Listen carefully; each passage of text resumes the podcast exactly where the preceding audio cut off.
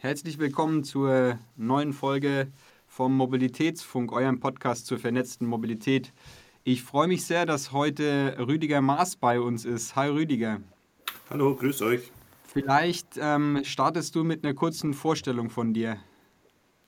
Genau, mein Name ist Rüdiger Maas, wie erwähnt, bin Psychologe und Generationenforscher und für oder leite das Institut für Generationenforschung und wir führen bundesweit regelmäßig Daten oder Erhebungen durch, um immer wieder festzustellen, gibt es denn ähm, ähm, ähm diese Generation, äh, diese populärwissenschaftlichen Einteilungen, machen die Sinn, wo machen die Sinn und wo eben nicht. Und da führen wir eben bundesweit, aber jetzt auch schon international eben Erhebungen diesbezüglich durch. Super, freut mich sehr, dass du da bist. Ähm, wir haben tatsächlich im Mobilitätsfunk schon viele verschiedene Perspektiven von Mobilität kennengelernt, hatten aber so diese ähm, Psycho den psychologischen Blick und auch den Generationenblick ein ähm, bisschen vernachlässigt, beziehungsweise noch keine Chance darüber zu sprechen. Deswegen bin ich sehr froh, dass, ähm, dass du jetzt da bist. Ähm, vielleicht starten wir einfach mal mit einer sehr, sehr ähm, groben Frage. Und zwar das ganze Thema ähm, Generationenforschung, Mobilität. Ähm, wie wichtig ist es? Wie, wie gehören die zwei Themen zusammen? Naja, es ist ja nicht mehr äh, wegzudenken. Also ähm, ähm, alle Generationen nutzen das im Endeffekt. Das, das gehört schon zusammen, weil sich vieles ändert. Und wir sehen zum Beispiel auch, beim Smartphone-User-Verhalten ähm, ein völlig unterschiedliches Verhalten der Generation, also tatsächlich auch, ein ganz, auch durch eine ganz andere Prägung. Und das ist eigentlich ganz spannend, weil wir alle das gleiche Device nutzen. Also beim Auto zum Beispiel war das gar nicht so ähm, sichtbar. Ich meine, da ist der eine halt irgendwie ähm, so gefahren oder so, aber es gab halt weniger Varianzen oder Möglichkeiten, dass es da so richtige Unterschiede gibt. Ja, zum Beispiel beim, beim Thema Smartphone sehen wir da riesen, riesen Unterschiede auch bei den App-Nutzen.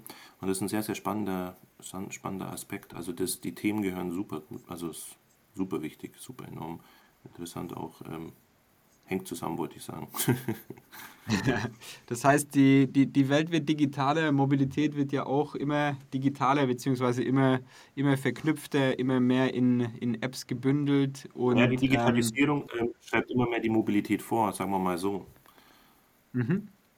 Und ähm, wenn man jetzt aus so, aus so Stadtwerke, Verkehrsbetriebssicht, also aus ÖPNV-Sicht auf das Thema Mobilität guckt, ähm, und sich dann überlegt, so ja gut, ähm, wir machen jetzt schon eine App, die, die, die, die neue Generation. Ähm, was wäre deine Empfehlung für so eine Herangehensweise aus ÖPNV-Sicht, wie man es schafft, dann auch wirklich zukunftsgerichtete Angebote zu schaffen, weil das, was heißt Problem? Die Realität ist ja, dass man, dass man dann anfängt, so ein Projekt zu planen, dass man das dann umsetzt und im Normalfall weiß nicht, drei bis fünf Jahre mindestens dafür braucht. Äh, manchmal, manchmal auch viel länger, wenn Infrastruktur mit dazukommt. Ähm, und das heißt, man baut es eigentlich für eine Generation, die gerade an dem Projekt nicht beteiligt ist. Wie kriegt man es das hin, dass man, dass man da Angebote schafft, die dann auch ähm, zielgruppengerecht sind in dem, in dem Sinne und auch von der neuen Generation genutzt werden möchten? Naja, du sprichst jetzt mehrere Ebenen an. Also einmal ist es der Blick in die Zukunft. Das ist in der Tat so. Bei äh, dem exponentiellen Wachstum, was wir in diesem Bereich haben, also gerade bei der Digitalisierung, sind fünf Jahre natürlich wie früher 50. Ne? Das muss man, muss man wissen. Und äh, das Zweite ist, das hast du ja auch erwähnt, ähm, für eine Zielgruppe, die äh, gar nicht im Projekt involviert war. Und da muss man sich fragen, ob das überhaupt sinnig ist, ob ich das überhaupt heute noch leisten kann. Also wir haben solche äh, enormen Unterschiede zwischen den Generationen, vor allem zwischen den digital geprägten, die populärwissenschaftlich jetzt Generation Z oder, oder Generation Alpha genannt werden und eben allen anderen. Und da, da gibt es, also die, die Denkstrukturen der, der analog geprägten sind völlig andere wie die der digital geprägten. Also das ähm, ist teilweise auch gar nicht mehr so übersetzbar und das wird immer wieder gemacht, dieser Fehler. Da sitzen dann 40, 50-jährige Marketing-Dudes äh, dran und, und versuchen da irgendwie was zu, ähm, ja, für sie vermeintlich, ähm, ähm, ja, für die Jugend zieltreffendes zu kreieren. Es geht aber tatsächlich komplett dran vorbei. Es sind so viele, es sind so, ähm, ähm, auch die Geschwindigkeiten sind so enorm, dass diese Trends gar nicht mehr so so, äh, ja, also auf diese Zeitspanne vorhersagbar sind. Das heißt, man muss das Projekt anders aufbauen. Mhm. Hast du Hast du zufällig ein Beispiel, wo du sagst, da hat es doch ganz gut geklappt? Also irgendwas, was du, ich weiß nicht, vielleicht in, in Berlin oder woanders, wo du dann am Reisen warst, mal, mal gesehen hast, wo, wo du dachtest, so, okay, die haben es eigentlich ganz gut hingekriegt? So als Positivbeispiel? Ja, das kommt jetzt darauf an, welche, welche ähm, Dinge wir beleuchten. Also wenn ich würde immer so ein Stück nach Japan schauen, da habe ich ja eben auch studiert und Japan war für mich immer so, die waren irgendwie gefühlt immer 20 Jahre vor uns in, in vielen Dingen. Also die Züge hatten zum Beispiel gar keine Verspätung. Diese Ausrede, wenn man irgendwo zu spät kam, der Zug hatte Verspätung, ähm, das ist für die gar nicht nachvollziehbar. Was, was soll das jetzt sein? So, ne? Ich hatte das, ich kam nämlich mal in so eine Situation und Tatsächlich kann der Zug gar keine Verspätung haben. Der, der läuft mit Lichtstanken, der hat ein ganz anderes äh, System. Übrigens auch bei, bei Erdbeben bleiben äh, alle Züge stehen und so weiter. Also das ist schon, äh, ist schon super. Aber die haben zum Beispiel auch ein anderes Bussystem. Das heißt, ich steige ein, ich ziehe einen Zettel oder, oder eine Nummer und dort, wo ich aussteige, das muss ich bezahlen. Ähm, komischerweise alles noch äh, physisch, also die, die, die lieben noch das, das Geld zum Anfassen.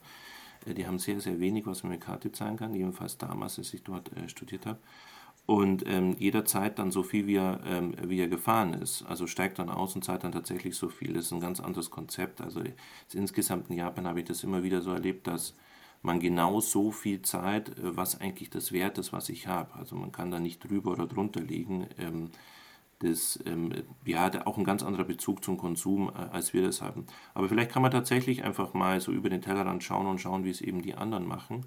Und dann muss ich schauen, ob überhaupt äh, das bundesweit immer adaptierbar ist. Also wir haben, wir haben Unterschiede. Wir haben einfach ein unterschiedliches Verhalten in Hamburg wie, wie im Allgäu. Ähm, und das, ähm, auch das muss man eben mit berücksichtigen und dort auch wieder eine andere Generationenlagerung. Auch das ist ein wichtiger Punkt. Beispiel, ähm, wir haben ähm, in, in, Hamburg zum Beispiel ähm, äh, über 30 Prozent der 45- bis 50-jährigen äh, Menschen, die gar keine Kinder haben. Das schaut jetzt in, in Sachsen völlig anders aus, da sind es vielleicht 17 Prozent. Das heißt also, da ist dann ähm, ja, der Transport mit den Kindern ein wichtiges Thema, bei dem anderen eben nicht und so weiter und so fort. Also das sind solche Themen, die man immer mehr berücksichtigen muss. Und ich finde, die finden zu selten statt, diese Berücksichtigen, diese tatsächlichen soziodemografischen Daten. Und da kann ich ein Stück immer in die Zukunft schauen. Also da kann ich tatsächlich die Daten nehmen der Vergangenheit und kann die in die, in die Zukunft nutzen. Mhm. Okay, das heißt für die, für die ähm, zielgruppenspezifische Schaffung von Angeboten im Sinne von, ähm, was, für, was für Menschen wohnen überhaupt in der Region, was für Bedürfnisse die haben, äh, haben die, das, das, das kann, man dann, kann man dann hinkriegen. Ähm, meinst du, wenn wir nochmal, du hast gerade schon mit angefangen, so ein bisschen ins Ausland zu ja, gucken. Beispiel wäre jetzt, es wird ja immer mehr in die Elektromobilität. Also wenn ich mit meinem Auto dann quasi an den Busbahn Bahnhof, Parkplatz gehe und ich könnte mein Auto in der Zeit aufladen und dann fahre ich eben zur Arbeit oder was auch immer. Also solche, so, solche Dinge, dass man einfach sowas mehr berücksichtigt und das sehe ich bei uns halt noch nicht. Mhm. Ja, Entschuldigung. Na, danke dir für die Ergänzung. Du hattest gerade schon ähm, das, das, Beispiel Japan genannt mit, ähm, mit, mit, mit pünktlichen Zügen, mit dem anderen, anderen System an Tickets, die dort angeboten werden. Ähm, du warst ja sehr viel unterwegs auf der Welt. Gibt es da andere, andere Länder und Beispiele noch, beziehungsweise vielleicht auch andere innerhalb von andere Beispiele innerhalb Japans, die du, die du nennenswert findest oder die, die man sich mal anschauen kann? Sollte? Ja, es gibt, es gibt Länder, wo dann quasi äh, der öffentliche Verkehr mit den Steuern abgegolten ist. Das heißt, jeder fährt, äh, fährt quasi in Anführungszeichen, wenn man so möchte, umsonst. In Anführungszeichen, man zahlt ja dadurch äh, die Steuern, man spart dadurch ähm, natürlich auch denjenigen, der das ähm, äh, kontrolliert. Ähm, das habe ich auch gemerkt in vielen Kulturen, wenn ich das so berichtet habe, dass das für die eigentlich komisch ist, weil ich dann ja jedem unterstelle erstmal, oder jeder muss sich rechtfertigen, ob er ein Ticket hat. Das wirkt in manchen Kulturen äh, eher sehr negativ und ist dann immer negativ behaftet, wenn dann der Schaffner kommt der ja sonst äh, auch keine großen Auskünfte geben kann. Also ich habe ja gar keinen Mehrwert, außer dass ich mich rechtfertigen muss. Und das ist eine unangenehme Situation und das haben wir bis jetzt noch nicht äh, gemacht. Aber es viele Länder, ich glaube, jeder, der schon mal gereist hat, sieht es, dass es dann in vielen Ländern ist, dass sich eigentlich das Ticket in irgendeiner Form vor dem Eintreten, zum Beispiel in der U-Bahn, ähm, ähm, da ist eine Schranke, ich gebe mein Ticket und gehe dann durch. Und das kontrolliert natürlich keiner mehr, weil man es einfach mit so einer vernünftigen Schranke macht. Ähm, das sind ähm, also solche Dinge und das mhm. kann man auch beim Bus machen.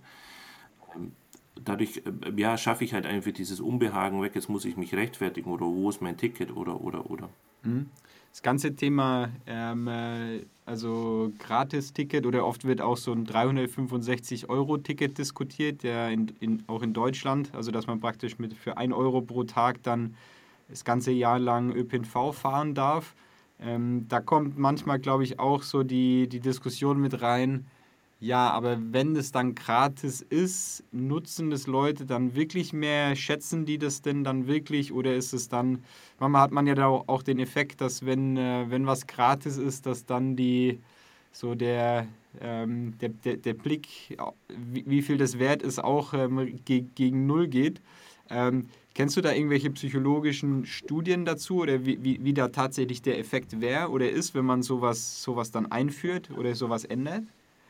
Ja, ich kenne so einen Spruch aus, aus Süddeutschland, was nichts kostet, ist nichts. Aber ähm, ähm, es ist ja in der Tat so, wir wollen Nachhaltigkeit und dann kommen dann irgend solche, ich sage jetzt mal, äh, plumpen Argumente. Ja, dann wissen die es nicht mehr zu wertschätzen. Die haben Gottes Willen, dann fahren die halt irgendwo hin und wissen es nicht zu wertschätzen. Aber Hauptsache, sie sind mit den Öffentlichen gefahren. Ver versteht ihr? Also das, ähm, ähm, ich glaube, da, da muss einer mal einen Schritt weitergehen, ohne, ohne solche, ja, solche Kausal, also solche Verbindungen da einfach ähm, ähm, herzustellen. Ähm, es ist doch am Ende des Tages egal, ob sie es wertschätzen oder nicht, sondern dass sie es machen. Das ist eigentlich so das Ziel. Äh, da, da, müssen wir eigentlich hinkommen und dadurch muss der öffentliche Verkehr halt, ähm, äh, ja auch mehr bieten. Vor allem für wen ist es denn interessant? Beispiel, jetzt lebt man auf dem Land und will in der Stadt abends weggehen. So man weiß, dass der letzte Zug oder die letzte Bahn oder Bus oder was auch immer bis 12 Uhr fährt. Das ist dann gar nicht interessant, den zu nehmen. Also fahre ich doch wieder mit dem Auto dann wissen wir doch, dass die meisten Pendler am Sonntag fahren und am Freitag zurück. Wir müssten dann da mehr Züge stellen, mehr Möglichkeiten. Äh, aber ich habe immer das Gefühl, das Gegenteil ist der Fall, dass unter der Woche äh, die leeren Züge, also leerere Züge quasi ähm, regelmäßiger äh, fahren. Ähm, das sind so simple Dinge, was wir schon machen können, wo wir, ähm, oder dass die Züge größer sind oder so. Also gefühlt findet es nicht statt. Ich habe jetzt nie mit der Bahn gesprochen oder was auch immer, aber ähm, mhm. Da könnte man schon einiges mehr machen. Also auch am Wochenende einfach, einige Städte haben es aber nicht eben alle, dann eben ähm, ja so ein 24 Stunden oder eben nachts, nachts frequentierter oder dann auch weiter äh, in die Dörfer rein. Ähm, mhm. Als Beispiel. Wenn man sich da in dem Bezug auch nochmal die, die Generationen anguckt, ähm, wie unterscheiden sich denn die Präferenzen von, äh, ähm, von, sag mal, der neuen und der alten Generation, wie, wie Leute sich am liebsten fortbewegen? Wir hatten während der Corona-Pandemie oder eigentlich ist die ja noch äh, immer wieder diese Erhebungen gemacht und da haben viele, viele gesagt, vor allem auch, eigentlich war das durch alle Generationen hinweg, die die Möglichkeiten hatten mit dem Auto, sind eher aufs Auto umgestiegen. Also einfach auch vor der ja, Kontakteinschränkungen, eben, ähm, eben nicht mit so wenig Leuten wie möglich in Kontakt zu gehen, ähm, ist man da tatsächlich wieder aufs Auto zurückgekommen. Und jetzt ist es natürlich so, wenn ich das jetzt zwei Jahre, wenn sich das zwei Jahre einschleift, dann hat sich da so ein Habitus oder so ein Verhalten eingeschlichen, der jetzt nicht, der jetzt nicht ad hoc wieder weggeht, ne? weil, weil ich das halt dann gewohnt bin, mhm. solche Dinge. Also da muss man vielleicht auch wieder gegensteuern. Mhm. Und ähm, ja, in der Regel ist es natürlich schon, wir haben wir haben in einigen Städten tatsächlich einen Rückgang an, an, an Menschen, die auch einen Führerschein machen oder ein Auto haben. Das ist auf dem Land noch nicht der Fall, aber in einigen Städten so. Und die müssen ja zwangsläufig dann eben auf öffentliche äh, zurückgreifen. Also das nimmt zu. Was ich auch festgestellt habe, bei den älteren Menschen nimmt zu, wieder Zug zu fahren, weil die Flü Flüge jetzt so, gerade vor allem während der Corona-Zeit jetzt nicht sehr attraktiv sind. Das heißt, es gibt einfach auch zu wenig Flugverkehr als dass sich das lohnt, ähm, ähm, dann einfach auch ähm, extrem teuer. Das heißt, viele sind jetzt wieder auf die Bahn gezwungen. Und da könnte auch das äh, passieren, dass äh, das Gegenteil, dass dann die Leute quasi wieder an die, an die Bahn gebunden werden, vor allem eben, eben Businessmenschen, die dann, keine Ahnung, von Hamburg nach Berlin müssen oder von Berlin nach München. Das ist so, dass. Äh, Entschuldigung, eigentlich was von Berlin nach München. Ja, Hamburg, Berlin fährt jeder mit dem Zug, ja. äh, Genau, das ist dann so die, die Abwägung ein bisschen zwischen Auto und ÖPNV, was, ich glaube, in der Mobilitätswelt auch noch was ist, was nicht ganz klar ist. Also es wird viel von ähm, multimodal oder intermodal auch gesprochen, also dass Leute dann mit verschiedensten Verkehrsmitteln von A nach B fahren, geroutet werden.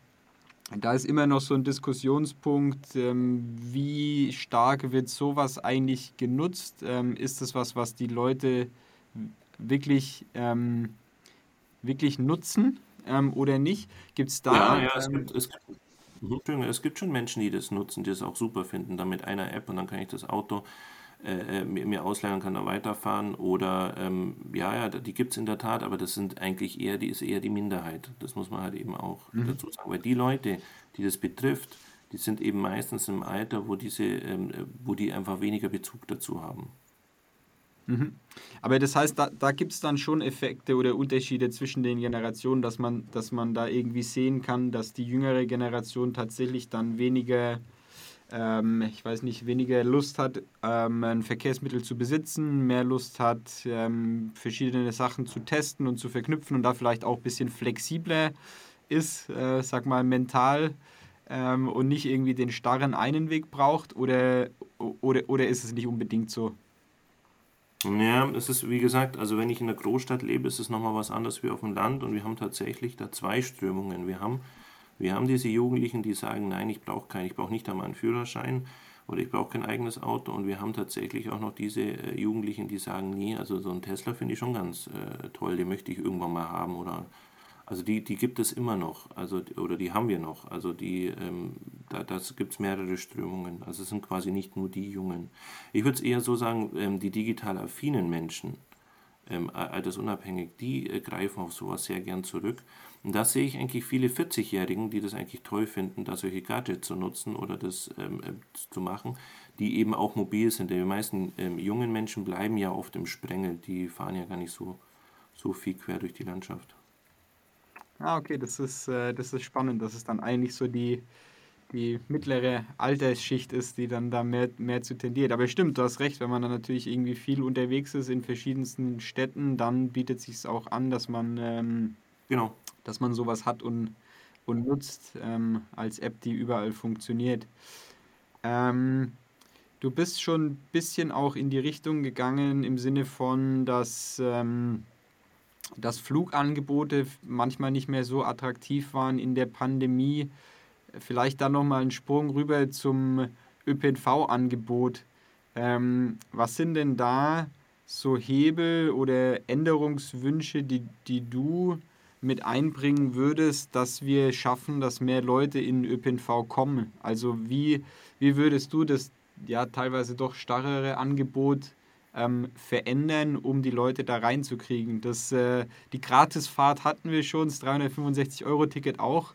Ähm, was sind da andere Modelle noch, die du... Es gibt Ähm, äh, Städte, wo man zum Beispiel umsonst in einer gewissen Region fährt, zum Beispiel in der Innenstadt, ähm, ähm, wo man oder zwei oder drei Stationen umsonst fahren kann. Ähm, ganz interessant, ähm, aber die werben irgendwie zu wenig da. Das wissen die wenigsten Menschen ne, in diesen Städten, dass das geht. Äh, Zum Beispiel Augsburg ist so eine Stadt, da kann man der Innenstadt umsonst fahren oder zwei Stationen. Ähm, aber das muss man erst mal wissen. Das wissen die wenigsten, dass das eigentlich geht. Ne? Also das ist so eine Kombination, die man da machen kann ähm, an, an, an, an, der Stelle. Dann ähm, könnte man mal überlegen, ob man verschiedene Abteilungen macht. Also es gibt nie ähm, im ÖPNV eine erste Klasse oder, oder eine Abteilung für Kinder oder für ältere Menschen oder ob man das, äh, da, das macht, wenn sie es natürlich dann anbietet, also wenn da dann ähm, ähm, die Fahrgäste da wären. Also da könnte man schon noch einiges machen. Das, ist, das war, glaube ich, in, in den letzten Wochen auch in, in Berlin kam da die Diskussion hoch, beziehungsweise gab es viele Schlagzeilen mit, ähm, wird tatsächlich jetzt die erste Klasse eingeführt. Glaubst du, sowas hätte einen positiven Effekt? Also kind, Kinderabteil okay, erste, Klasse? Ja, man muss die erste Klasse vielleicht dann anders deuten. Also es gibt eben ähm, auch ältere Menschen, die haben eben tatsächlich Angst, U-Bahn zu fahren. Äh, die haben Angst, in der U-Bahn zu warten. Und ähm, ähm, für die würde ich eben suggerieren, wenn sie da die erste Klasse nehmen, die zahlen halt ein bisschen mehr, dann hätten sie aber auch eine andere Art von Sicherheit. Vor allem, wenn die dann nachts oder irgendwo zurück müssen. Es gibt Frauen, die alleine zurückfahren, die dann sagen, okay, ich fühle mich vielleicht wohler dann in einem Abteil, das vielleicht ein bisschen abgeschirmter ist. Ähm, ähm, ich glaube, man muss ähm, in die Richtung denken. Vielleicht kann man es auch anders nennen als äh, erste Klasse Se- Security-Abteil oder wie auch immer. Das würde ich eine ganz sinnige Sache finden, weil es passiert dann, es passiert nicht sehr viel, aber es passiert dennoch was und das ist sehr oft in den Medien und das ist den Leuten halt präsent. Mhm. Okay, dass man dann praktisch, dass es nicht unbedingt geht um die, ich weiß nicht, die weicheren Sitze, sondern dass es darum geht, dass man, ähm, ja, weiß nicht, einfacher zugänglich, vielleicht für, für ältere Leute und äh, sicherer. Ja, das stimmt. Was, was wir in auch Indien ist es so. Ganz mhm. kurz, in Indien ist es zum Beispiel so, wenn man mal mit dem Zug in Indien fährt, da gibt es Frauenabteile und Männerabteile. Und äh, also da kann kein Mann in einem Frauenabteil sein. Das ist äh, quasi gar nicht, ähm, also ist, ist nicht okay, sagen wir mal so. Ähm, ähm, und die haben das genau aus solchen Gründen gemacht. Ähm, das müsste man halt einfach auch, um den Leuten einfach mehr Sicherheit zu geben, also um die Leute dann halt einfach auch wieder in den ÖPNV zu bringen, weil es ist tatsächlich so ein Thema eben Sicherheit. Nee, da fahre ich lieber mit dem Taxi, als dass ich mich da in der U-Bahn irgendwie nachts da irgendwo in einem dunklen Eck warten muss. Und da bringen auch die Kamera nichts in dem Moment. Ja, klar. Nee, es stimmt. Ja, das ist ein, ist, ist ein spannender Punkt. Was wir auch noch manchmal ähm, überlegt haben oder, oder, oder was, man, was man sich halt auch noch zusätzlich überlegen kann, ist so die Frage, wie schafft man es vielleicht, dass Leute auch sehen, dass man teilweise ähm, Vorteile hat, wenn man nicht selbst am Steuer sitzt, im Sinne von, man kann die Zeit besser nutzen. Also gut, ich glaube, im Auto kann man dann über die, ähm, über die Freisprechanlage auch irgendwelche Telefonate machen, aber was mir immer sehr hilft, auch wenn, auch wenn man da wieder sagen kann, gut, der Zug kommt oft zu spät, ich kann mich dort einfach hinsitzen und kann äh, frei arbeiten, habe Internet, da kann man sich wieder darüber streiten, wie gut das Internet ist. Ähm, aber sagen wir so, es wird nicht schlechter, sondern es, wird, es, es geht schon alles in die Richtung und ich kann da größtenteils sehr sinnvoll meine Zeit nutzen, was im Auto dann halt nicht möglich ist. Und sowas ist auch die Frage, was man da vielleicht für Angebote in ÖPNV mit reinmachen kann, dass man dann dort vielleicht auch ähm, ich weiß nicht, Sitzplätze hat, wo man dann vielleicht doch einen ordentlichen Tisch vor sich hat, ähm, beziehungsweise groß genug, um einen Laptop draufzustellen ähm, und so dann Leuten gewisse Angebote schafft, die ähm, es lohnenswert machen, in ÖPNV zu nutzen. Das gibt es in der Tat. Es gibt in der Tat noch Leute, die schnell noch eine E-Mail checken oder versenden müssen, bevor sie im Büro sind ähm, äh, oder, oder die Präsentation noch äh, verschicken müssen. Allerdings habe ich dann das Problem beim ÖPNV, wenn ich den Platz wechseln muss. Also wenn ich ähm, zum Beispiel jetzt ähm, ähm, dreimal umsteigen muss, dann, dann, dann, dann lohnt sich das für mich nicht, den Laptop aufzuklappen und da irgendwie was zu, ähm, zu machen. Bei Langstrecken wäre es natürlich schon, also ne, wenn ich länger drin sitze, dann wäre es natürlich auch toll, wenn es sowas geben würde wie ein mobiles Büro. Also das hätte ich mir mal bei Langstreckenzügen gewünscht, wo man sich einfach ein mobiles Büro einnisten kann. Das ist da mein Büro, da kann mich gar keiner stören, da kann ich normal telefonieren, ohne dass es die Hälfte mitbekommt oder stört und kann da auch normal äh, arbeiten. Und äh, wenn man das schaffen würde, dass ich jetzt nicht dreimal umsteigen müsste in der Stadt, um von A nach, wo ich eben hin müsste, B zu kommen, dann würde ich das da eben auch toll finden. Ja, das, ähm, das stimmt. Da wäre man dann wahrscheinlich eher wieder in Richtung beim Shuttle, das dich tatsächlich von, von A nach B bringt ähm, und äh, deine Strecke fährt, dann vielleicht noch andere Leute trotzdem mit dabei hat. Ähm, aber dann wäre man nicht mehr beim Linien gebunden. Da müsste man wahrscheinlich vom, von der Linie weg, wegkommen, sondern eher bedarfsorientiert die Strecke ausgestalten. Ja, aber man muss sich dann immer quasi in den, in den Nutzer reinversetzen. Also ähm, ähm, es gibt halt immer, es gibt halt nicht jeder, der, der die Strecke jetzt, der die komplett die U3 komplett durchfährt, ne? sondern es gibt halt viele, die müssen halt wechseln. So, und dieses Wechseln bedeutet, dass ich dann fünf Minuten vorher den Laptop zusammenklappen muss, dass ich konzentriert, ich will die, die, die Station nicht verpassen äh, und so weiter. Wenn, wenn, ne, wenn man eine App entwickelt, die dann sagt, okay, das, sobald mein Laptop an ist, hilft mir die App und sagt, pass auf, in drei Minuten äh, wechselst du bitte dahin und, und so weiter, ne, dass, dass das dann gelenkt wird. Äh, und dann sagen, jetzt hast du noch zehn Minuten äh, Internetzeit äh, in der nächsten U-Bahn oder so. Ähm, und man, man, man, man, das ist ja ähnlich wie jetzt beim, beim Elektroauto, wo dann, ähm, ja, wo man messen kann, wie weit ich noch fahre bis zur nächsten Ladestation und wie ich dann fahren muss. Sowas könnte man da für, für Leute, die dann vielleicht noch eine Arbeit aufholen, mit einbauen. Das sind aber nicht alle, ne? Und das ist dann immer nur zu einer gewissen Zeit. Das wird um, um 11 Uhr schon weniger interessant sein, als es morgens um 8 oder 9 sein wird. Vielleicht ähm, zum Ende noch ein, einen kleinen Sprung. Äh, und zwar, du hattest vorhin schon mit erwähnt, dass ihr während Corona auch sehr viele Zahlen erhoben habt. Ähm, vielleicht können wir am Ende noch ein paar Zahlen mit reinbringen. Ähm, was sind denn die, ja, ich weiß nicht, die, die, die, die wichtigsten Zahlen, äh, die du oder die wichtigsten Erkenntnisse, die aus, der, aus den Zahlen gewonnen habt? Und vielleicht auch die Frage, was waren die größten Überraschungen, die ihr ähm, oder die du, die du dort auch ähm, gefunden hast, die du nicht erwartet hättest? Jetzt bezogen auf Mobilität oder insgesamt? Ähm, also Mobilität wäre schön, aber wenn es insgesamt was Spannenderes gab, dann auch gerne äh, insgesamt. Also ähm, wir haben immer wieder, also ähm, was sehr stabil blieb, dass die Jüngeren, die man eben Populärwissenschaft zur Generation Z zählt, die äh, fanden die Regeln und Maßnahmen immer sinnig. Die haben mhm. die ähm, am wenigsten hinterfragt, sondern waren eigentlich sehr dankbar auch für diese Maßnahmen. Eben auch im ÖPNV. Ähm, das, ähm, ähm, jeder, der sich noch erinnern kann, als man die FFP2-Maske oder überhaupt das Maskentragen im Bahnhof oder ähm, an der Haltestelle eingeführt hat und dann im, im, im Abteil, da waren die Jüngeren, fanden das am allersinnigsten und die haben es auch am meisten eingehalten. Also wir haben da tatsächlich dann auch Feldstudien gemacht. Wir sind dann selber im ÖPMV gefahren und haben das geschaut. Und es war mhm. tatsächlich so am Anfang, dass die Jüngeren das am meisten eingehalten haben.